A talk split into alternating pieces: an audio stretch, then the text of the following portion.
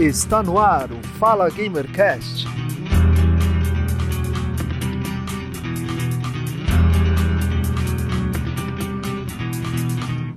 Ladies and gentlemen, please welcome Square Enix.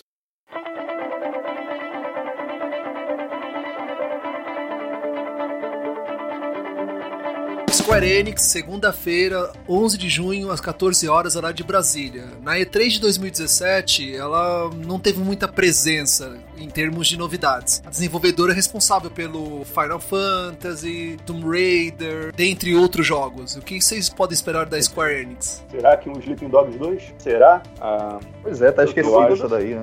Eu, Eu, acho que a maior da aposta, acho que a maior da aposta da Square Enix é o Kingdom Hearts 3, sem dúvida. Eu acho que vai ser Kingdom o, Hearts. o Kingdom Hearts 3 e seguido do Tomb Raider, do, do Shadow Shadow, of the Tomb Raider. Eu acho que vai ser uma das maiores atrações da, da, da Square Enix esse ano. Final Fantasy VII, olha, eu tô bem pessimista.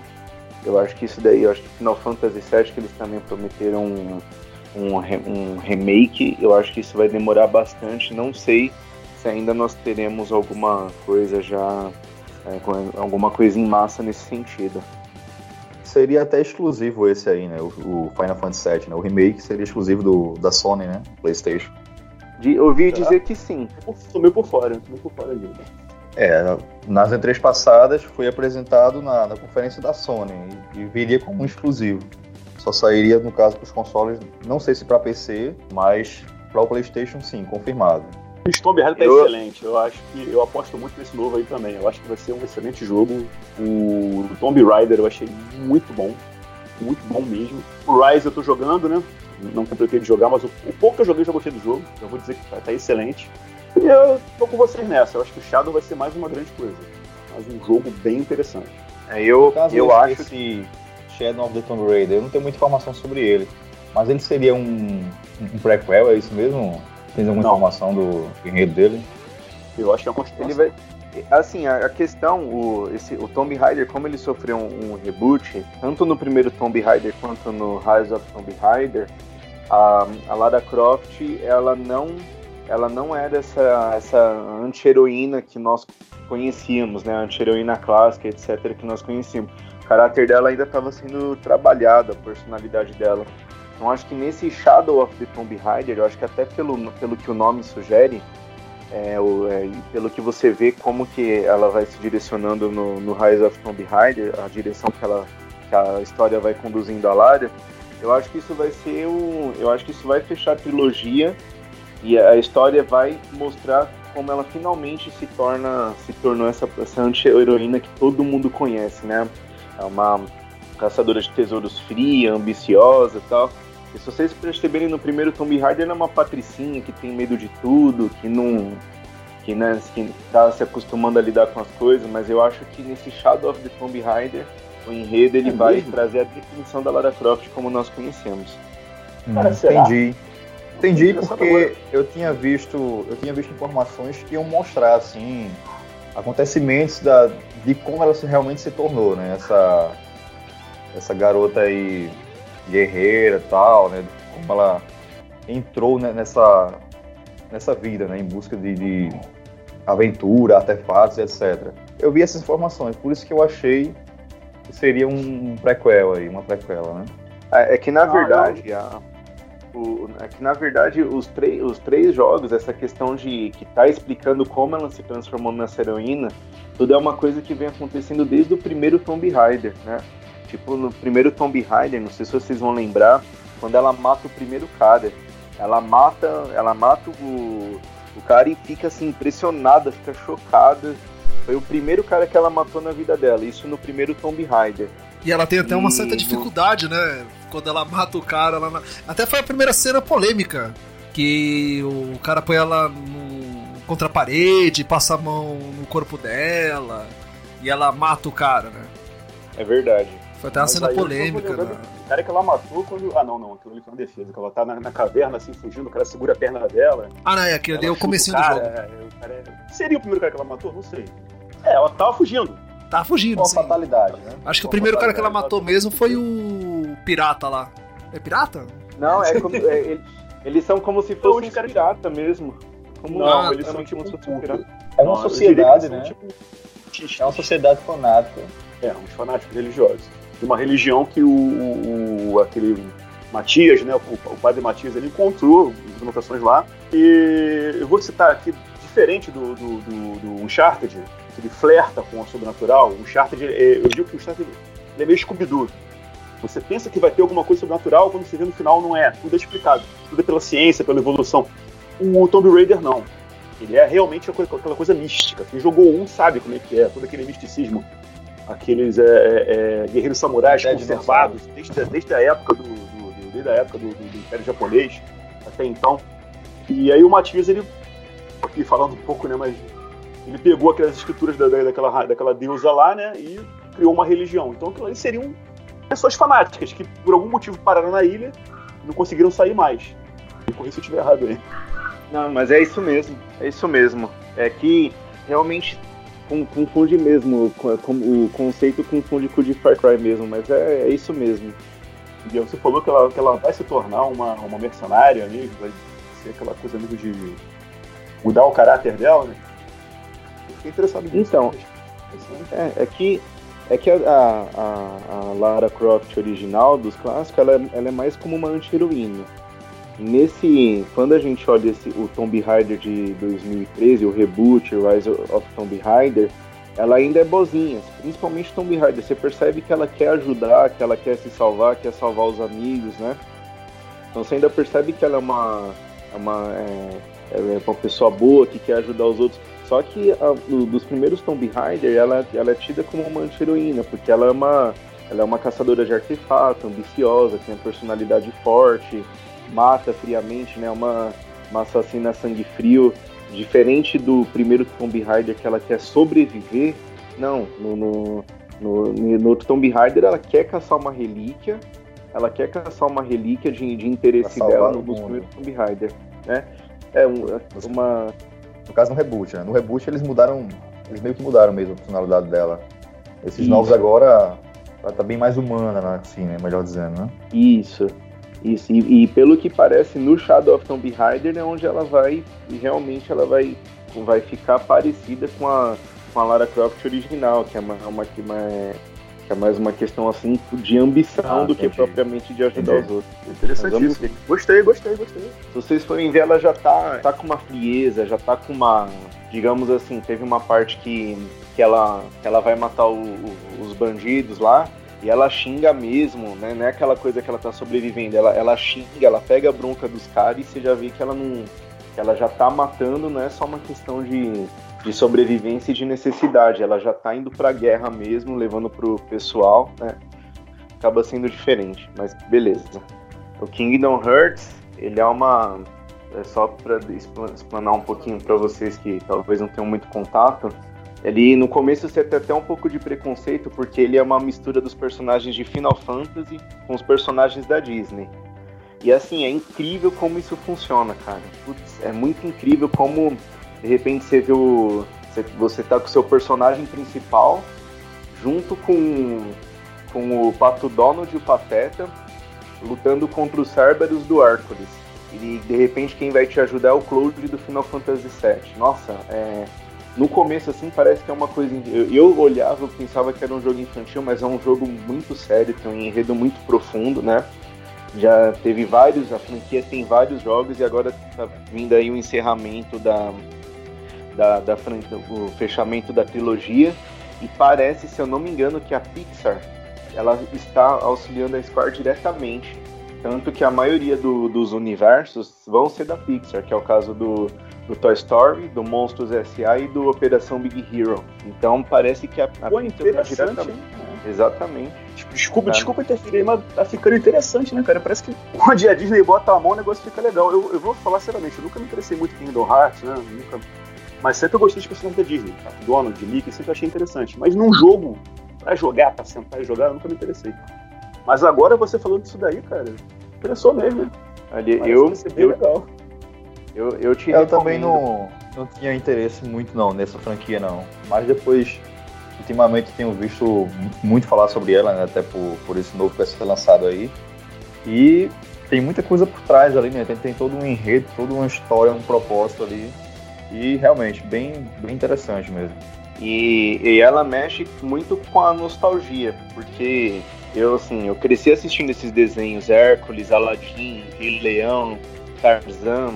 Então, de repente, você, você vai no mundo, é como, porque é como se fosse cada planeta, cada um, um planeta, um universo, fosse de um desenho animado diferente, né?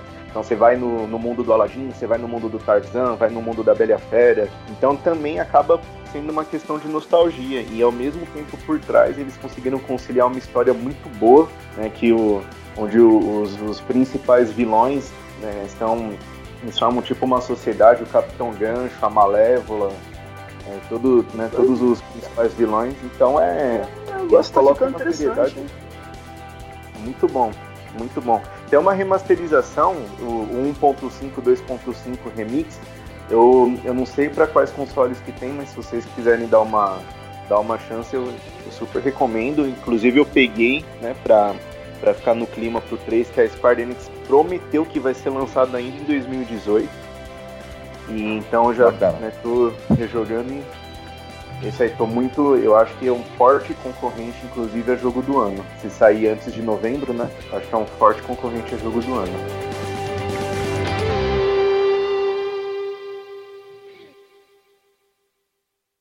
Previously on UBE3. Ubisoft, segunda-feira, 11 de junho, às 17 horas, horário de Brasília. A desenvolvedora conhecida pelos jogos Assassin's Creed, Watch Dogs, Far Cry, Division 2, um dos jogos que veremos na conferência. É isso mesmo? Eu. O The Division 2 já foi praticamente confirmado, né? The Division 2 realmente. Já, já sim. Agora, Assassin's Creed, como a empresa, como ela já lançou o Origins no ano passado, eles disseram que Assassin's Creed não teria mais o caráter anual, e isso estava fazendo mal para a série. Eu acho que Assassin's Creed talvez nós não tenhamos nada, pelo menos da, do, da, da parte principal, talvez algum spin-offzinho, uma, né, como se fosse aqueles Chronicles, aqueles jogos em que, é, que é em 2D de plataforma. Mas eu acho que da mas, série principal mesmo mas olha é só, difícil. Da série principal já, já vai fazer um ano já, cara. Talvez se eles apresen- apresentassem o jogo para ano que vem, já vai fazer um ano, já tá fazendo um ano já que foi lançado o Origins. Entendeu? Até porque ele- eles, não sei, se eles poderiam anunciar aí um, um remake aí do, do primeiro Assassin's Creed, né? Que é o que falta. É o que tá faltando. Já lançaram o remake de tudo, né? Já lançaram do 2, do, do 3 acho que não, né? Falta, falta o do, o de Connor também, né? O remake de. É, esses dias eles Remake lançaram o não, Rogue. remaster. Remaster. Esses dias eles lançaram o Rogue, né? O, Isso. o Rogue pra PlayStation 4. Foi recente É, falta mesmo. o 3. Aí talvez, quem sabe, eles não, não anunciam aí tipo, um, um remaster aí do, do primeiro Assassin's Creed e, tipo, lançar pelo menos um teaser aí, né? Do, do, do que vai vir aí, né? No, na, na franquia principal. É, talvez um DLC do Origins, né? Eu acredito que o Origins tem um espaço aí bastante pra DLC. Tem, teve bastante personagem secundário marcante no Origins, bastante local. Ele é um, ele é um jogo que abrange a- o Egito, a Grécia e Roma. Então talvez é, e- e a- então talvez pode ser que eles lancem algum alguma DLC explorando algum desses outros locais, né? O Império Romano, a Grécia Antiga é muito tem bastante para eles dissecarem do Origins. E eu acho, eu acho que a melhor maneira deles fazerem isso é através de uma DLC. Que, que alguma para eles dissecarem a É história boa ideia. diretamente vinculada ao Origins mesmo, né? Lógico que se for algum protagonista novo, alguma coisa nova, teria justificaria um jogo novo, mas para explicar algum, alguma questão paralela, eu não sei se vocês jogaram Origins, mas tem ele tem dois personagens principais, que é o Bayek e a esposa dele, que eu esqueci o nome. E por diversas vezes você está jogando com o Bayek e a esposa dele está fazendo outras coisas paralelamente, né? Ela também, ela também é uma faz parte da mesma ainda né, não é os, os assassinos, mas ela também faz parte da, do, do mesmo do mesmo grupo dele, né, tem as mesmas os mesmos planos. Tensões. Então, isso. Então, seria muito bom se eles lançarem, se eles lançassem uma DLC focada nela. Cara, vocês. É... O Ge- o Gemerson, que é fã de Assassin's Creed, eu acho que o Miguel tá certo. Acho que o caminho, de repente, que vai ser, vai ser esse de voltar um pouco mais no passado. Falou de Império Romano, falou de, de Grécia Antiga, eu acho bem interessante isso. É, vocês jogaram, eu acho que foi, não sei se foi o 3, o, o Assassin's Creed 3, e tem um comentário quando tá lá no, no, no, no sistema, né, da empresa lá, né, e aí se pergunta, e se a gente, no lugar de, assim, é, é, voltasse muito do passado, para a Idade da Pedra, por exemplo, e o que, que a Ubisoft lançou um pouco tempo depois do, do Assassin's Creed 4 foi o, o Far Cry Primal. Far Cry né? Bacana. Ou seja, seria, seria uma, eles fizeram uma piada com eles mesmos. Não, não, vão fazer um, Far Cry, um Assassin's Creed da Idade da Pedra, né? Porque acho que não, não tem condição, não faz sentido nenhum. Mas fizeram um Far Cry que faz todo sentido. É verdade. Ele é um jogo que ele tem. Quem olha assim de longe parece que é só mais um FPS genérico, mas é, é incrível como a Ubisoft conseguiu consolidar bem a, a premissa do Far Cry. Por mais que é um FPS, o mercado de jogos esteja saturado de FPS, ela conseguiu ali um, um lugar dela ao sol com a franquia que é, é, é realmente é muito diferenciado mesmo, é, com os elementos próprios. Eu acho que realmente é uma franquia brilhante. E, bom, se tratando do Primal, ele é bom mesmo. Ele é realmente o, o que o pessoal. Ele só que ele não ficou muito acessível para todo mundo, porque as armas dele são bastante limitadas. Ele é mais focado no, no arco e flecha, numa lança, e o pessoal, e o pessoal acaba sentindo um pouco da, de, uma, de uma sniper. Eu, particularmente, adoro jogar Far Cry de sniper. Uma sniper, uma metralhadora, só que o pessoal tem que entender a premissa do jogo. É na pré-história, então, lógico, né? E tem eles focaram bastante abraçar a causa, é verdade. E eles pegaram, eles pegaram uma questão que tinha, que, que, que, que era flertado no Far Cry 4, algumas missões, que era a questão de dominação de animais no, no Far Cry 4. Né? Geralmente você fazia, tinha algumas missões que você. Era como se fosse se fizesse uma viagem lá para um antepassado, sei lá, até hoje eu não entendi o que, que era aquilo. Mas e lá você conseguia, você dominava um tigre, aquele, aqueles tigres bem exóticos mesmo, bem mitológico mesmo. E o Far Cry Primal, o foco dele, o pessoal tem que entender que o foco dele é nisso, é você dominar, você domar os animais. Então você vai lá, você doma um, você doma um, um tigre dente de sabre, você doma um lobo. É como se fossem seus pokémons. Que cada, tem, cada um tem a dificuldade dele, eles também têm. Cada um tem o nível dele de força. Então, Sim. o Far Cry Primal, a, a premissa dele não é necessariamente só nas armas que você vai usar, só que ele é bem focado na questão de, de domação de animais, que, que, é, o, que é a diferença dele para com os demais, né? Onde mora mesmo a diferença dele. Na é verdade. Essa questão da, da domação de animais aí no Far Cry 4 eu acho bem interessante também, né?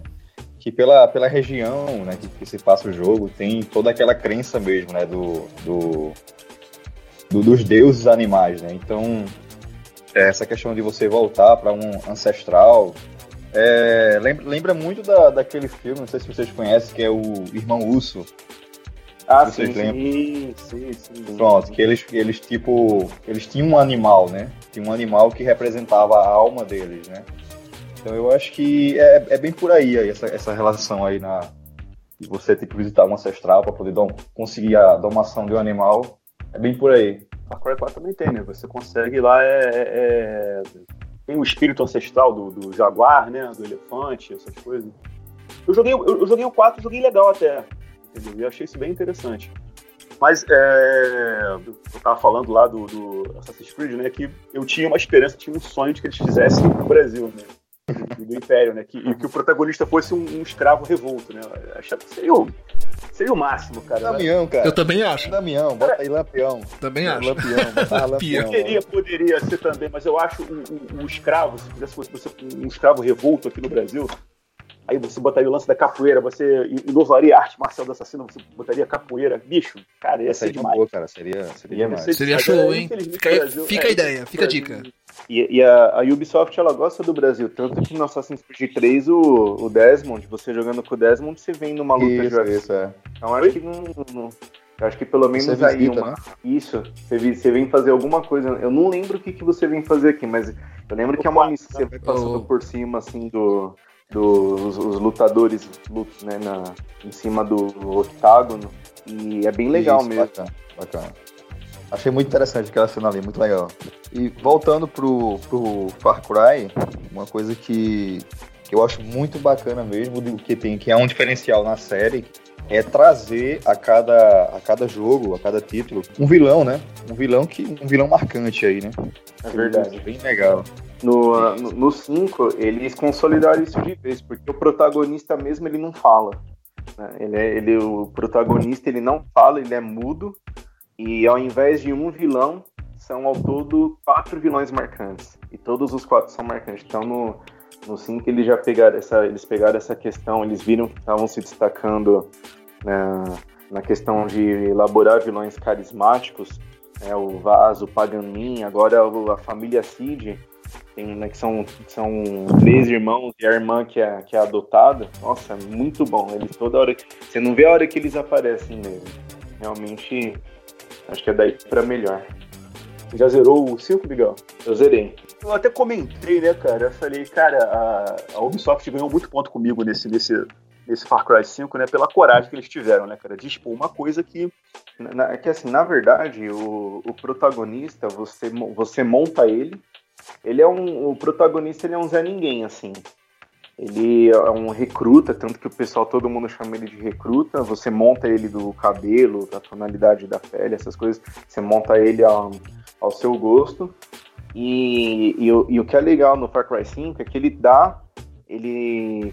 Como tem isso também no 4, principalmente no 4, no 3 tem isso só no final. Ele dá, ele dá a opção de você fazer uma escolha logo no começo, quando você chega lá onde está tendo a- o culto do, do Joseph Seed, você pode escolher não prender ele. Você vai e fala, eles falam, ó, prenda ele, recruta. Aí você pode simplesmente olhar pra cara dele, dá medo, você fala, mano, esse cara vai fazer muita merda ainda nesse jogo.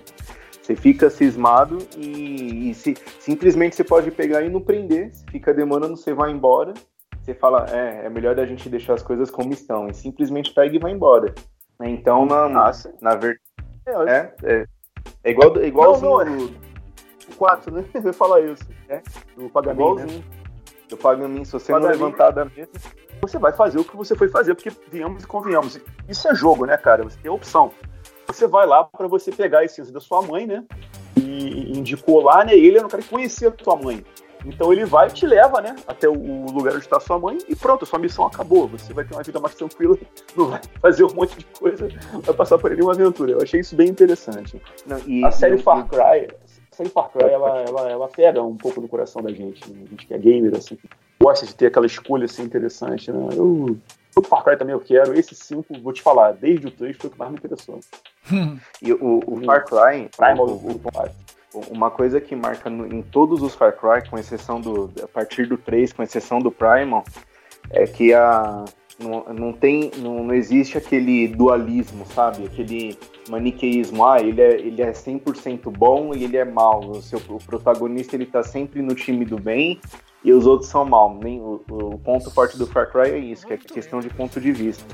Às vezes você pensa que você tá jogando pro time do bem e de repente você vai ver, tipo, ah, eles não são tão bem assim, e de repente a questão do cara que fica como vilão, tudo bem, ele é louco, ele é psicopata, mas às vezes o ponto de vista dele não tá necessariamente tão errado. Eu acho que isso que é o legal do Far Cry. E, de- e o, 3, o 3 foi assim, o 4 foi assim, e o 5 eu posso dizer pra vocês esperarem uma coisa nesse sentido também.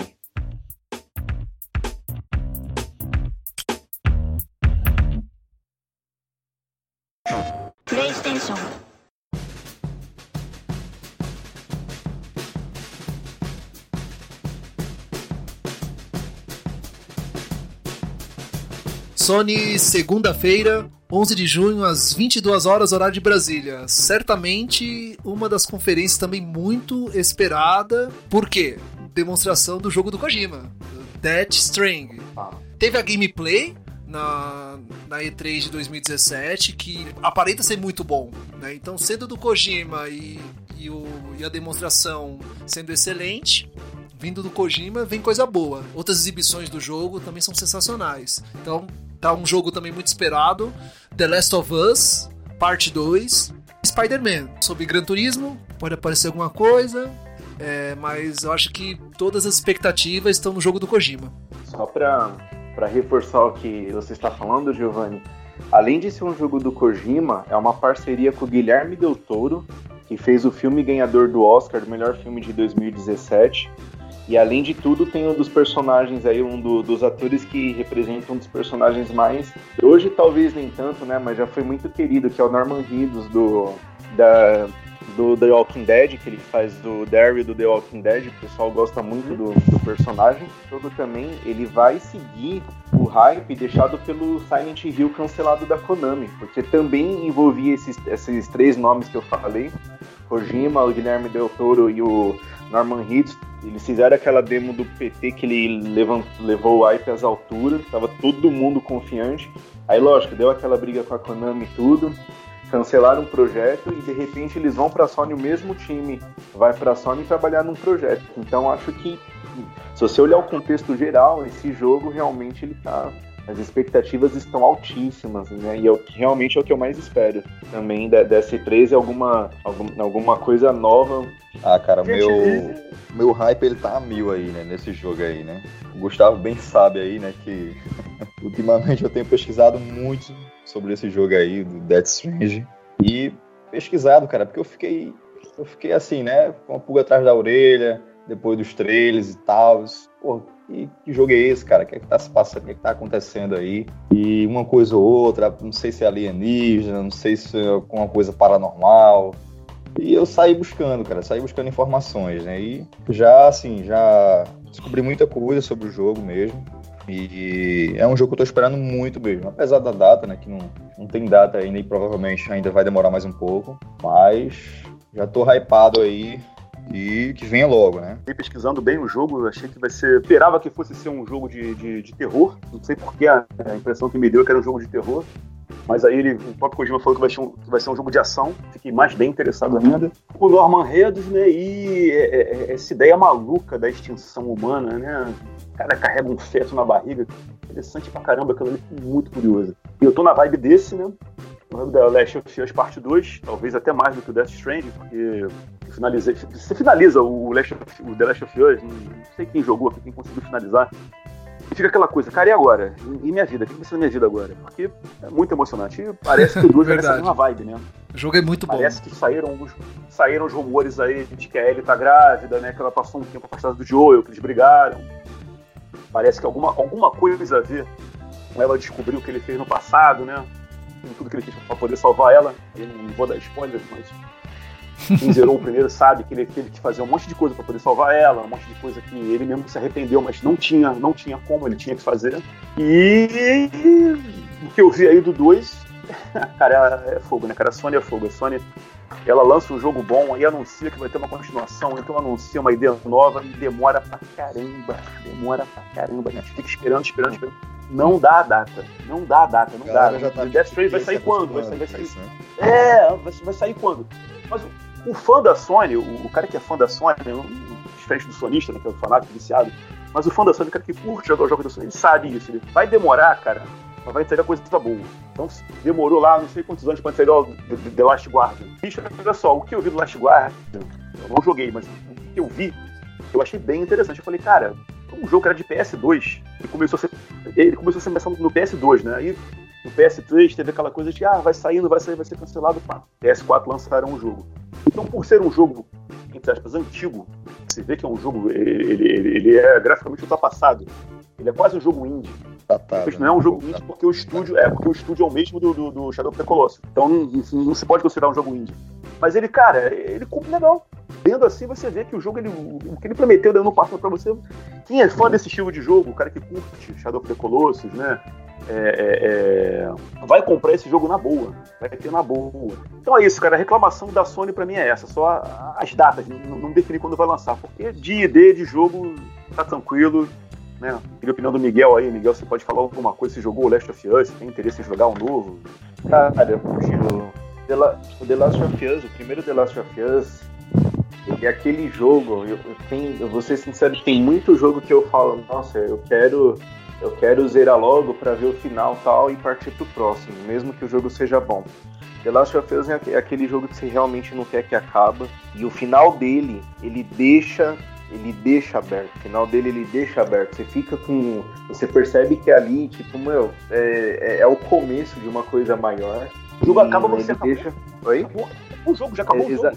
é mesmo, já acabou. Exatamente. Exatamente a sensação é essa. E você quer explorar, você, você, ah, você gosta da Ellie, você gosta do Joel, você gosta do universo construído pela, pela Naughty Dog, a- as facções, né, os vagalumes e etc. Então, assim, realmente é um. É um, um- e também, se valendo também do histórico da Naughty Dog, que assim como a Bethesda, assim como a Bethesda, a Naughty Dog também nunca errou. Desde o é, é Crash, Jack and Dexter, Uncharted, The Last of Us. Então, realmente é um jogo que você fica, no mínimo, empolgado para jogar e, e, e, assim, realmente você. A Ellie, a Ellie é uma personagem que você que você se apega a ela, você tem afeto ainda mais. Se você, se você jogou a DLC no Left Behind, então. Obrigatório, ali- obrigatório jogar. que Exatamente, é obrigatório. E, e é ali que você que, que realmente você se encanta mais ainda com a Ellie. E quando. E, nossa, eu lembro que quando eles lançaram o primeiro teaser do The Last of Us 2, que é a Ellie tocando violão, meu Deus do céu. Então, realmente é uma coisa assim que. é, o, o lado triste, que é o ponto negativo, é que talvez a gente só jogue isso no final de 2019 ou começo de 2020, né? Mas o, o lado bom é que quando a Naughty Dog lança um jogo, nós sabemos que ele vem impecável. Então, Quando realmente. entrega, é, quando entrega o trabalho, o trabalho é bem feito. Exatamente. Foi assim com, né, agora começamos a falar e foi assim com God of War, cara. Pela, gente, God of War, na boa, né, é, foi um, um- se tratando de experiência single player, se não, se não foi a melhor que eu já tive, não, eu nunca, eu não- tenho essa questão de fanboy. Pra mim, o God of War 1, o 2 e o 3, junto, né, com, com, com os outros spin-off lá, era só um esmaga-botão. Joguei todos, o Ascension, o Ghost of Sparta. Pra mim era só um esmaga-botão e eu jogava, sim, pra ver, putz, olha, vou, eu vou ver o, eu vou ver como que o Kratos vai fi- finalizar esse boss. Então, tipo assim, você não tinha é, afeto pela história, né? E o God of War, depois de seis anos, o cara ele fez um trabalho assim espetacular. E eu acho que o The Last of Us ele vai seguir nessa mesma linha mesmo. Ele vai seguir, vai, vai realmente vai Foi ser um pouco mais demorado. emoção, né? Isso vai ser colocado mais. emoção, mais interação no God of War, no caso. Sim, Um sim. pouco mais de, um É. mais de coração, você tá dizendo, coração, né, no, no- no- no protagonista. Cara, você falou É, tudo. Você falou tudo, é mais coração. O Kratos, que era um, era um cara que você só servia pra. Você só via ele querendo matar, vingança, sangue, essas coisas, você só via ele gritando, de repente você vê ele, ele sabe, ele cansado, tipo, o peso de tudo que ele. O peso de tudo que ele passou, de tudo que ele fez nas costas dele, somado ao peso de ele ter que criar um filho, que ele, ao, ao mesmo tempo que ele é frio, ele tem aquele, aquela barreira de afeto com o menino, só que ao mesmo tempo ele tem aquela responsabilidade de não querer que um, que um menino seja igual a ele. Nossa, cara, é, é muito complexo. Não tem. Você olha assim, putz, mais um jogo, é mais um jogo que um homem velho vai ficar guiando uma menininha, porque o, o The Walking Dead fez isso, Bioshock Infinite fez isso, The Last of Us fez isso. Só que, cara, eles conseguiram fugir de todos os clichês possíveis, imagináveis, é, e entregaram uma coisa assim fabulosa. Eu recomendo muito pra vocês, né? Só sei que eu dei uma, eu fugi um pouco do assunto, mas é pra, é pra dizer que eu acho que da, na- da Naughty Dog, um, The Last of Us 2, por, por mais que seja demorado, eu acho que vai vir algo nesse nível. Cara, eu só discordo de você quando você falou que é um esmaga-botão. Realmente é. A mecânica do jogo te, pede, te força a fazer isso, te força a ficar ah, bolinha, bolinha, quadrado, pá, pá, pá. Só que é, a carga histórica do jogo, né, apesar de ser uma coisa meio mitológica, né, eu achei super interessante. Porque é um passeio pela, pela, pela Grécia Antiga, né, é um passeio pela mitologia grega. Então, é, é, é eu não sei se vai ser errado dizer que muita gente se interessou pela mitologia grega jogando God of War. Pessoal mais novo, pessoal que de repente não acompanhou um Fúria de Titãs antigo, na minha opinião seria melhor, assim, melhor trabalho sobre, sobre mitologia grega, não, não esses novos que saíram agora. Esse eu posso chamar de novos, né? Tem acho que 3, 4 anos que saíram, né? Os, os novos, né? Não são mais tão novos, mas o antigão, aquele antigão mesmo. Fúria, né? Feito, Fúria Titãs. é, feito isso, feito slow motion. Gente, excelente aquilo ali. E tem essa carga é... mesmo do cara ser, do cara realmente ser o, o, Brutamontes, o cara que tem um poder do caramba, que, que é uma vingança que na verdade a gente vê que é uma vingança contra ele mesmo, né? Ele, ele não podendo se matar pela culpa que ele carrega de ter massacrado a própria família, né? ele vai partir para cima dos outros. Então, olha como é que o Kratos é errado, né? Como é que ele ele quer matar quem deu o poder para ele e ele matou a família dele. Com esse poder que ele mesmo recebeu. Eu tô aqui filosofando, mas pra vocês saberem como é que eu achei interessante o personagem. Apesar de ser, como realmente o Miguel falou, a, a mecânica do jogo é repetitiva. Ela não, não, não, não, agregou muita coisa assim, não. Mas a história, a história do, do, do personagem é rica, sim. Eu achei bem interessante. O, Ascension, que muita gente criticou, falou: o Ascension, o gráfico é ruim. Eu joguei no PS3, achei bem, a história é bem legal mesmo. Tem um modo online que não sei se a gente vai ver mais em God of War jogadores não compraram a ideia, sempre que eu vou entrar aqui no PS3 para jogar, eu consigo achar uma sala para jogar, mas, mas tem um modo online bem interessante, não sei se o Miguel jogou, a jogar um modo online quando você cria o seu personagem, né? E escolhe a divindade dele lá e parte lá. Alguém aqui jogou o Ascension Online? Eu, eu cheguei a experimentar, viu? E assim, eu na verdade realmente achei. É, eu, eu achei interessante, mas eu acho que, na, na minha opinião, eu acho que não combinou muito com, com o gênero hack and slash eu sei lá, não me, não me cativou. Eu acho que não, né, na minha opinião, não. Eu acho que não casou muito bem, cara. Você tá falando ah, do modo online, ou do modo história? Do online, né? Não, não, do, não, é, do modo, online. online. O modo história, modo, modo é- história eu gostei. O modo online é mata-mata. Mas é bem mata interessante, eu achei o ambiente. O ambiente se mudando, assim, você usando arma de cenário. É, é não sei. Uma, uma, pena, eu esperava que nesse 4 fosse ter alguma coisa online, mas não teve não é, não é assim fundamental que tem, eu gostaria que tivesse, mas vou esperar pra ver como é que vai ser, né? Eu acho que é uma franquia que ainda tem muito tempo de vida ainda. Vamos falar do Homem-Aranha, né? Homem-Aranha, tá. já falamos dos três é. grandes.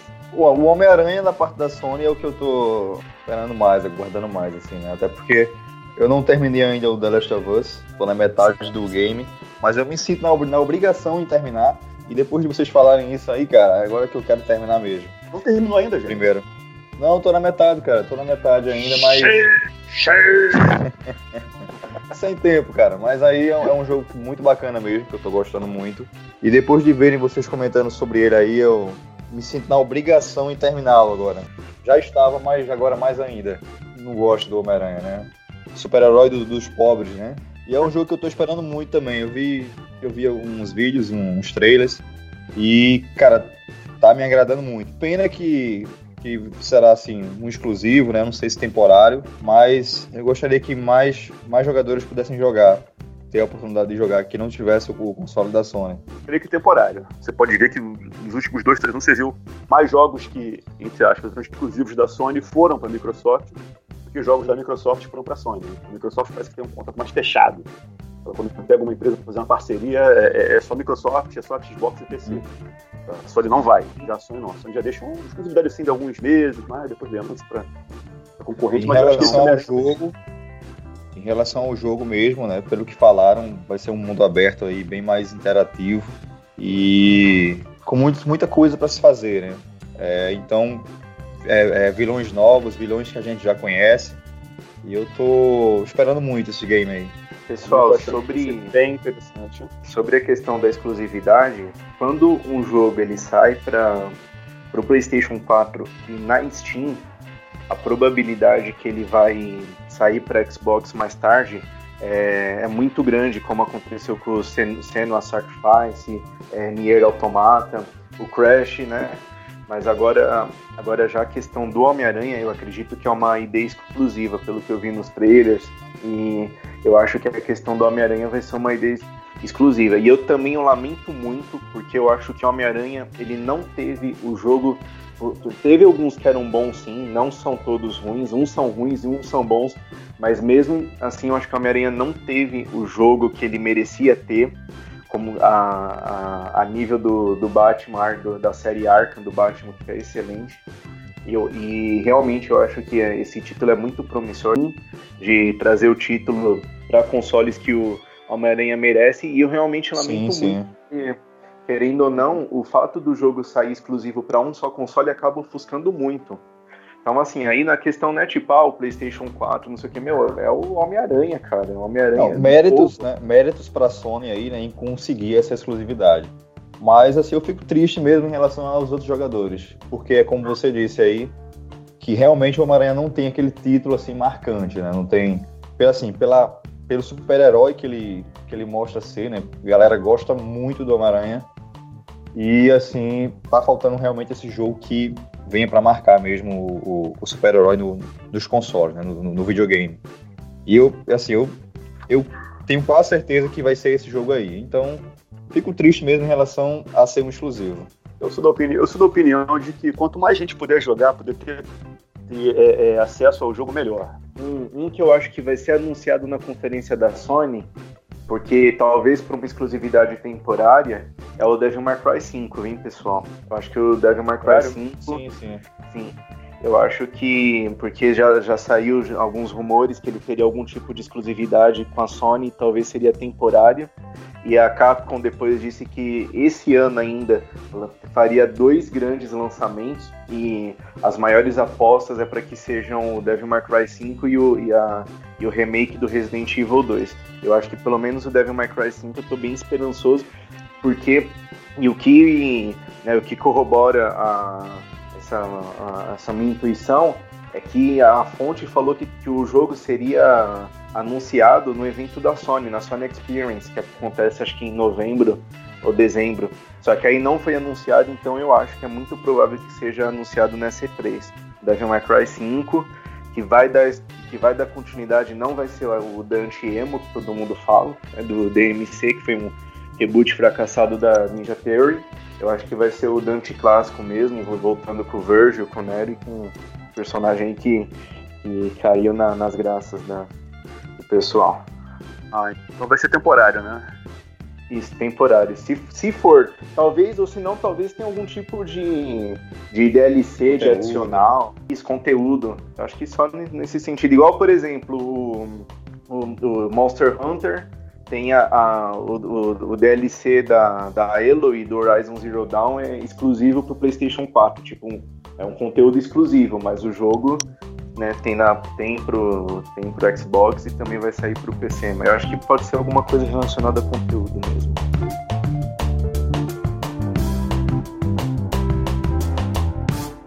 Forty-five minute long Nintendo E3 Direct. Yes, you heard right.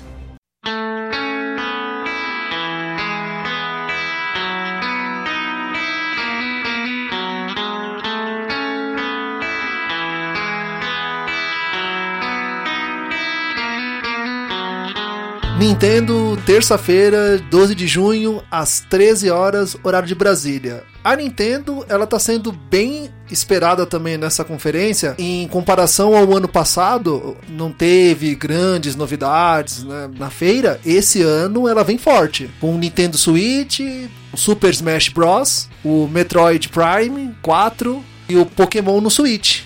Bem interessante. É, a Nintendo, a Nintendo ela sempre vem correndo meio que por fora ali, né? Principalmente na E3, ela sempre faz essas conferências sempre à parte lá, né? Com aquele, com aquele programa dela lá. É... Mas é realmente Pokémon. Eu esperava mais, cara, em relação ao Pokémon. Mas já é um, já é um começo, né? Já é um começo. Tanto que esse Pokémon novo que vai, que vai sair aí, ele, ele não é da franquia principal, né?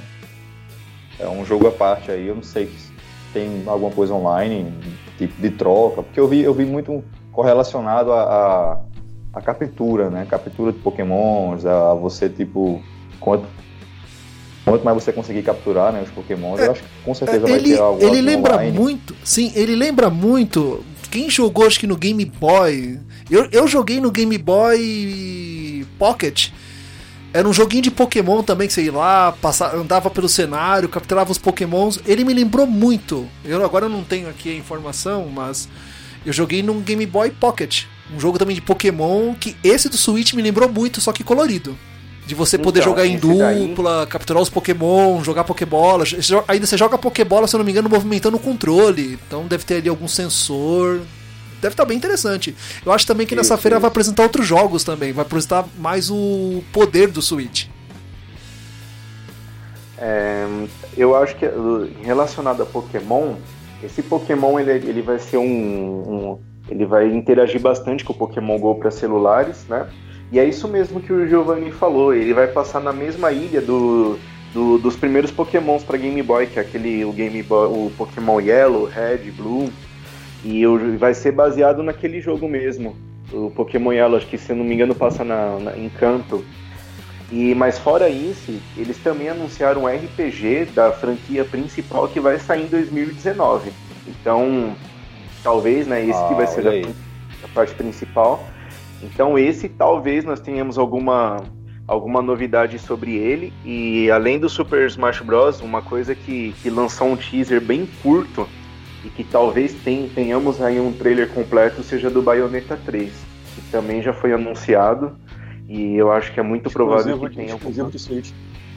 exclusivo de Switch, que também é esse, ó, Pokémon, Mario e Zelda, eu acho que é mérito da Nintendo. Mas o Bayonetta, ele começou no, ele começou no Xbox 360 e no Play 3, cara. E esse também é um jogo que eu lamento muito que tenha caído na exclusividade da Nintendo. Eu acho que, nossa, cara, eu como eu assim, ainda no Wii U, eu vou eu- como eu tenho o Nintendo Wii U, eu vou conseguir jogar o 2. E eu não pretendia comprar o Switch tão cedo, né?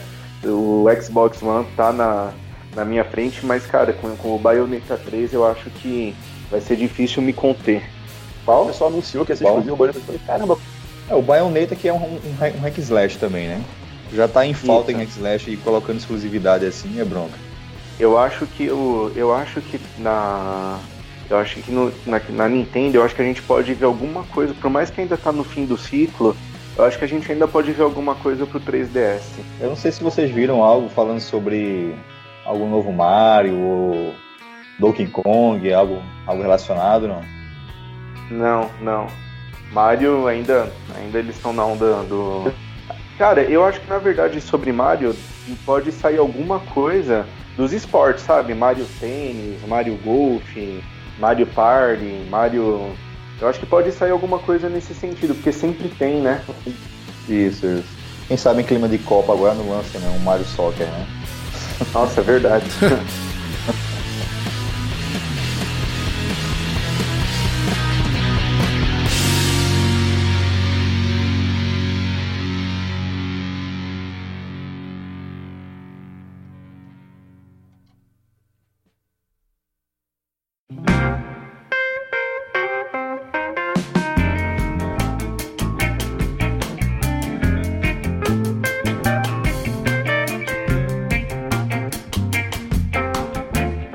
PC Game Show.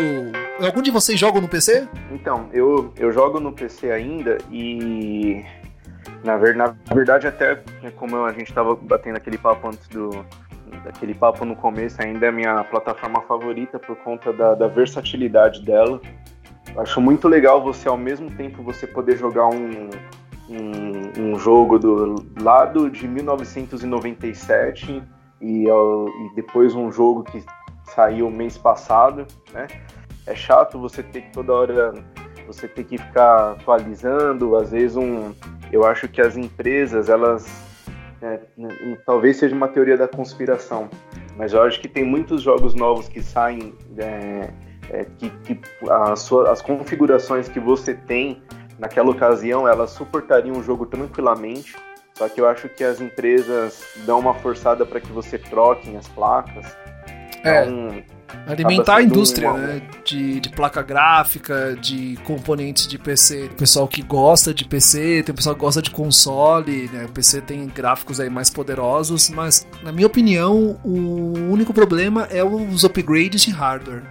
Que os jogos vão exigindo para você conseguir jogar na resolução máxima. Que foi o que me fez migrar, né? De PC para consoles. Eu também É. jogava muito nos PCs, mas por essa questão de estar atualizando, mudando peça. E aí eu- foi o que me fez realmente mudar de vez para console. Mas eu acho que ela vai ser focada mais em questão de periférico e de hardware. Eu acho que não. Eu acho que vai ser focado mais nessa questão. Ah, a, a, a Nvidia vai lançar algum, algum Ah, aplicativo ou um hardware, ATI, alguma coisa nesse sentido. acessórios, muito jogo cadeira, né? Isso. Tem mouse. muito jogo indie para mostrar, uns que foram lançados, como o, o Frostpunk, recentemente, que foi bem. teve notas excelentes aí. Pode ser que seja mostrado alguma coisa dele também. Mas tem muito jogo indie para ser apresentado. Agora, em relação assim a AAA, realmente assim exclusivo, a gente sabe que para PC é difícil, né? Algum AAA exclusivo não, é muito difícil. Ah, eu acho que recai mais na questão do, é, do, do dos online mesmo, do, do, dos MMOs, por exemplo. Que o PC hoje até que está saindo bastante MMO para os consoles. Mas o PC é o precursor disso, né? Então, nós temos aí o World of Warcraft, os MOBAs, alguns MOBAs também, o League of Legends. Então, também talvez sim, sim. pode ser alguma coisa, né, alguma coisa focada nesse sentido. Que eu acho que o, o PC, o, me, o melhor jogo de PC, quando você fala em jogo de PC, o jogo mais famoso, o melhor que tem é o, é o, o World of Warcraft e seguido do StarCraft são jogos assim que são exclusivos para PC e são poderosíssimos, né? É, com certeza vai ter algum, algum tipo de competição, não sei, de Counter-Strike, ou, ou até o, o, os MOBA, né? League of Legends, ou o Play Não Battlegrounds também, que tá, tá bombando ainda aí. Pode ser que tenha alguma, algum de competições lá na hora, né? É verdade.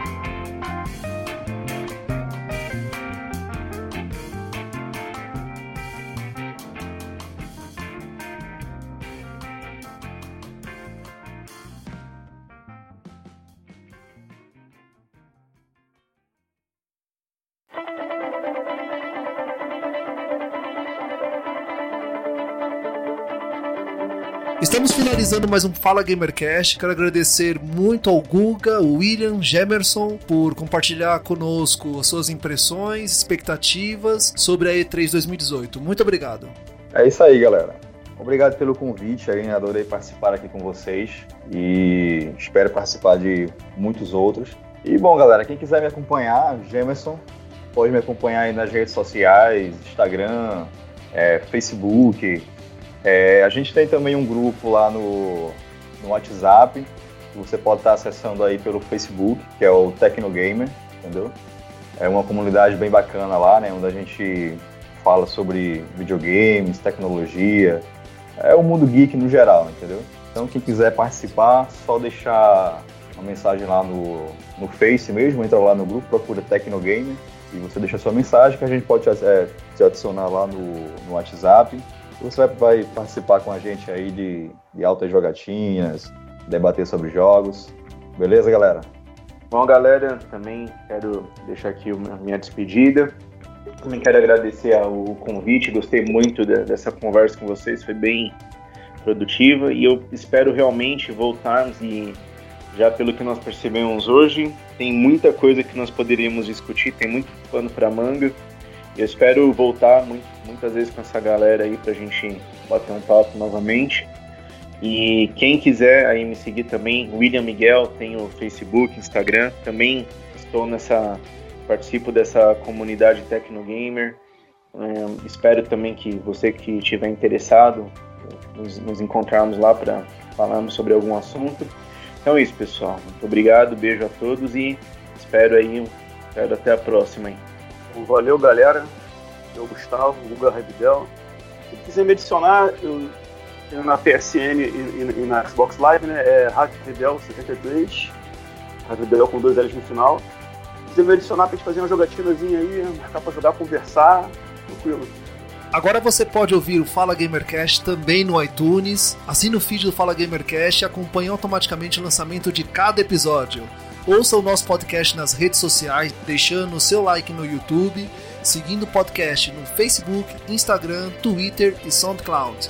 Assim estamos encerrando a segunda parte do Fala Gamercast 3, expectativas para E3 2018 com participação de Guga Ravidel, William Silva e Gemerson Souza, gravação e áudio Estúdio Sonante Produções, Camila Gianfrati, produção e pauta, eu, Giovanni Rezende na direção e apresentação. Esse podcast foi editado por Coral Multimídia e Podcast.